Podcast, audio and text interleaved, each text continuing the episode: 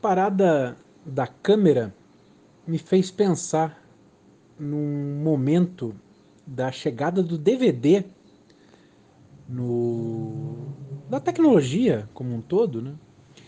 E uma das promessas e uma, um dos atrativos era que o espectador iria poder escolher a câmera, sei lá, num show da apresentação lá, Ivete Sangalo ao vivo, você iria ficar ali no controle remoto é, escolhendo a sua, a sua câmera favorita.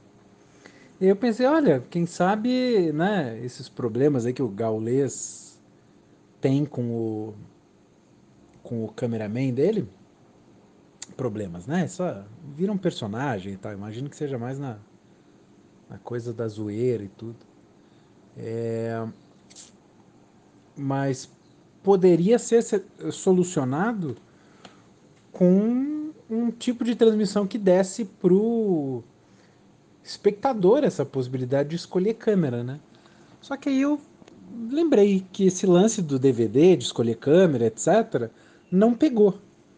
Por quê? Porque o sujeito, quando ele está no modo audiovisual, no modo quero assistir, ele não quer pensar, ele quer que alguém pense por ele e faça o corte, a edição e tudo. É, até tem gente que interage, né? Principalmente na Twitch ali, os chats que ficam bombando. Mas é um tipo de interação paralela, né? não é de seleção de conteúdo. Mas é, é interessante isso, até, até na época do, do Warcraft 3, é, tinha os, os VODs, os VODs dos, das partidas, com narrador e transmissão e tal. E alguns deles faziam muito mais sucesso que o arquivo de replay. É, e o arquivo de replay seria esse, esse jeito de você poder controlar e tudo, né? Mas não adianta, a gente quando quer assistir, quer que alguém faça o, o trampo pela gente, né? E se tem um lance que eu curto muito do futebol, da transmissão de futebol, da discussão em torno do esporte, é essa capacidade que os cronistas, comentaristas e todo mundo envolvido tem de extrair figuras de linguagem, ideias, pensamentos, diante de um fato que ele é muito repetitivo de um certo ponto de vista, que já aconteceu várias vezes de maneira similar, que já foi super discutido e debatido, porque o, o, o comentarista, sei lá, digamos que tem um jogo importante à noite. Ele, esse comentarista provavelmente participou de uma mesa redonda ao meio-dia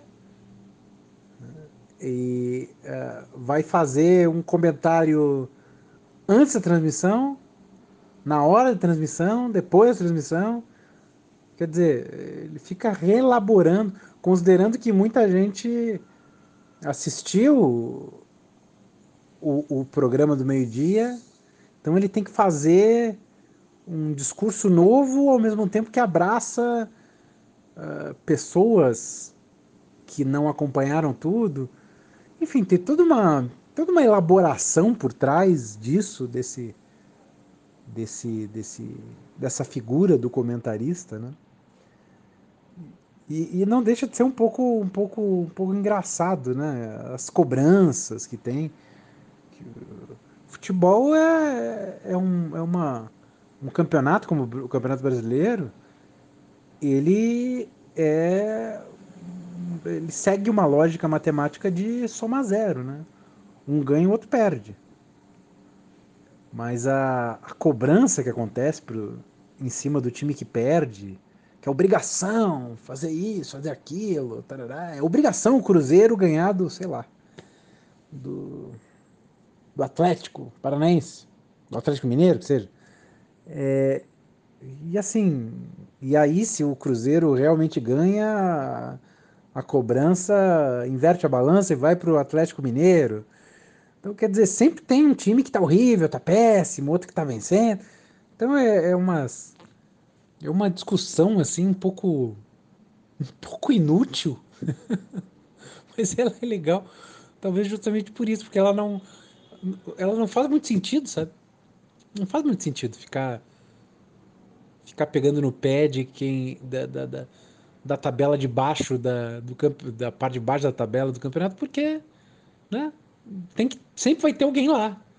Ficam cobrando como se fosse possível que todo mundo fosse vencedor, mas não dá. não dá. Não, não, não é possível. Então é, é, é engraçadinho isso, mas eu, eu, eu, tenho essa relação, assim, meio, meio de ver as alegorias, enxergar as alegorias, mas levar a sério, sabe? Fazer os, os comentários e a discussão de futebol penetrar a carne, nossa, isso não acontece comigo, cara.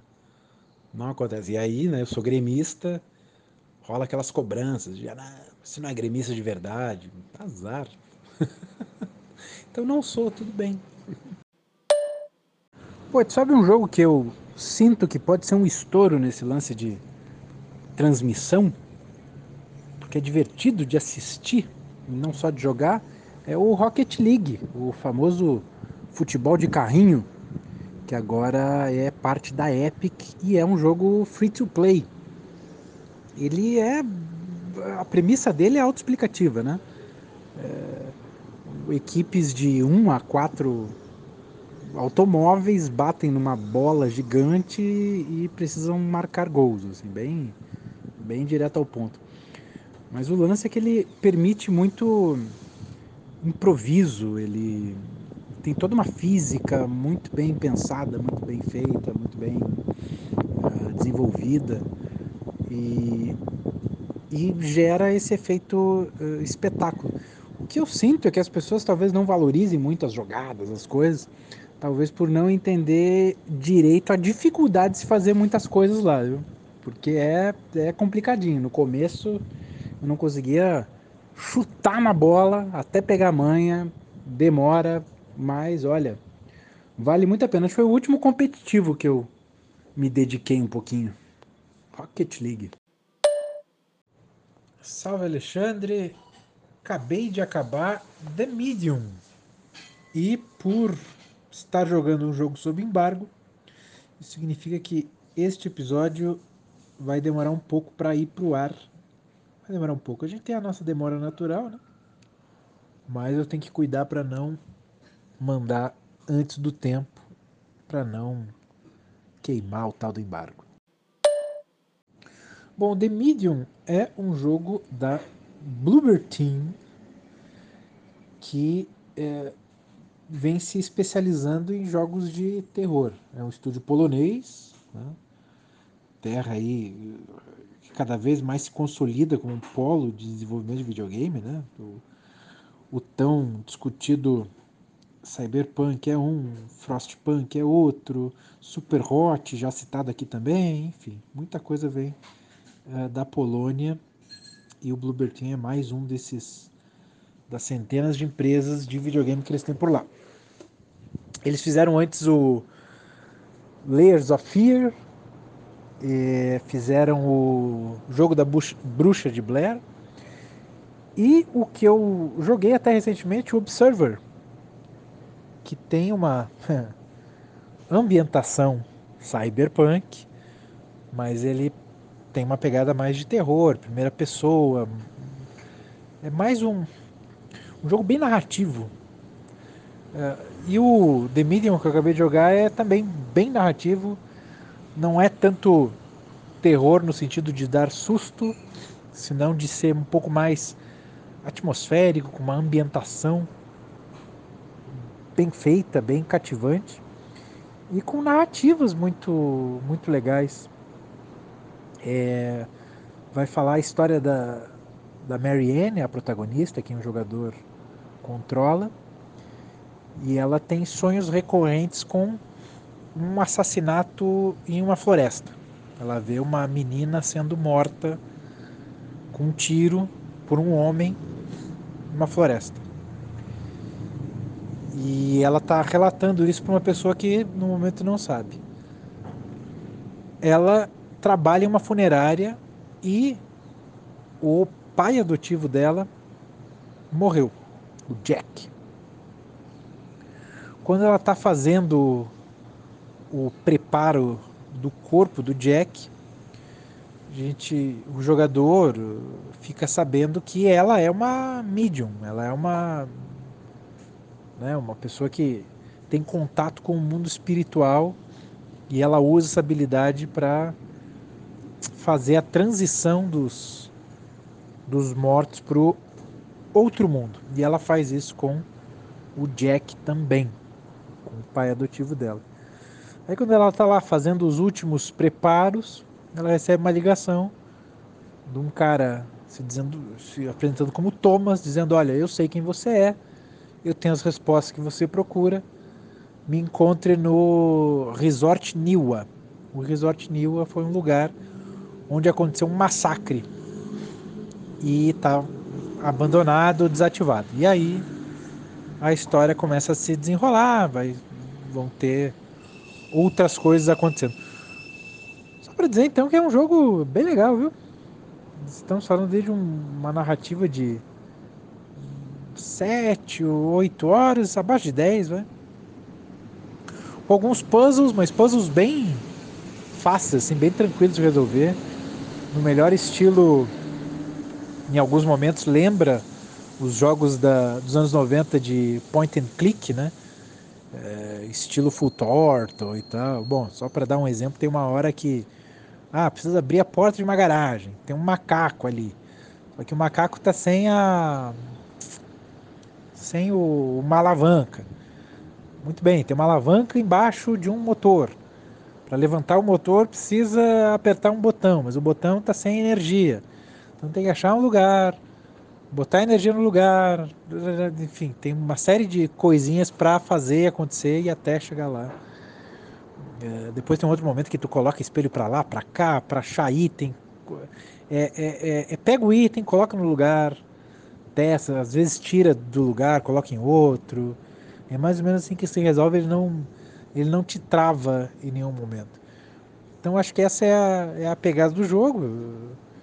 Ele, ele, é quase, né? Esse, esse, esse é um jogo de filminho, viu? E um bom filminho. Uh, em termos de cinematografia, eles trabalham muito com uma tela dividida, ou seja, ao mesmo tempo tu vê o mundo material e o mundo espiritual, e em algumas cinemáticas a câmera está levemente diferente, está na mesma cena, porém em outras posições, o que compõe muito, muito bem o quadro, sabe? Ou seja, tu está vendo a face da protagonista no mundo material e uh, um plano uh, a partir das costas dela no mundo espiritual e das costas dela tá vendo outra coisa. Ou às vezes ela reagindo no mundo material a coisas invisíveis que aí tu tá vendo que no mundo espiritual estão uh, acontecendo. Tem muita, muita, muita criatividade cinematográfica aí. Tô até tentando lembrar um exemplo de filme que use a tela dividida tão bem e não me, não me ocorre não me vem nada. Me vem uma cena do Annie Hall, do jantar e tal, mas nada nada além disso. Muito usado para diálogos, né, de telefone, aí dividir a tela, aí cada um os, o, cada cada parte do diálogo em um lado da tela e tal. Então é isso, The Medium, jogo que vai sair no dia 28 de janeiro e vai estar disponível no Game Pass do, do Xbox, acho que também no de PC, mas certamente estará disponível no PC também. É jogo financiado pela Microsoft, é o primeiro exclusivo do Xbox Series S e X. O console novo chegou no ano passado sem jogo novo. Foi tudo é, versões aprimoradas de jogos já conhecidos, ou, ou mesmo os lançamentos, todos eles foram lançados também para Xbox One. Então, The Medium é o primeiro aí a fazer essa exigência de Xbox Series. É isso. Acabou de rolar o crédito. Queria falar contigo e me ajudar também a pensar nesse joguinho.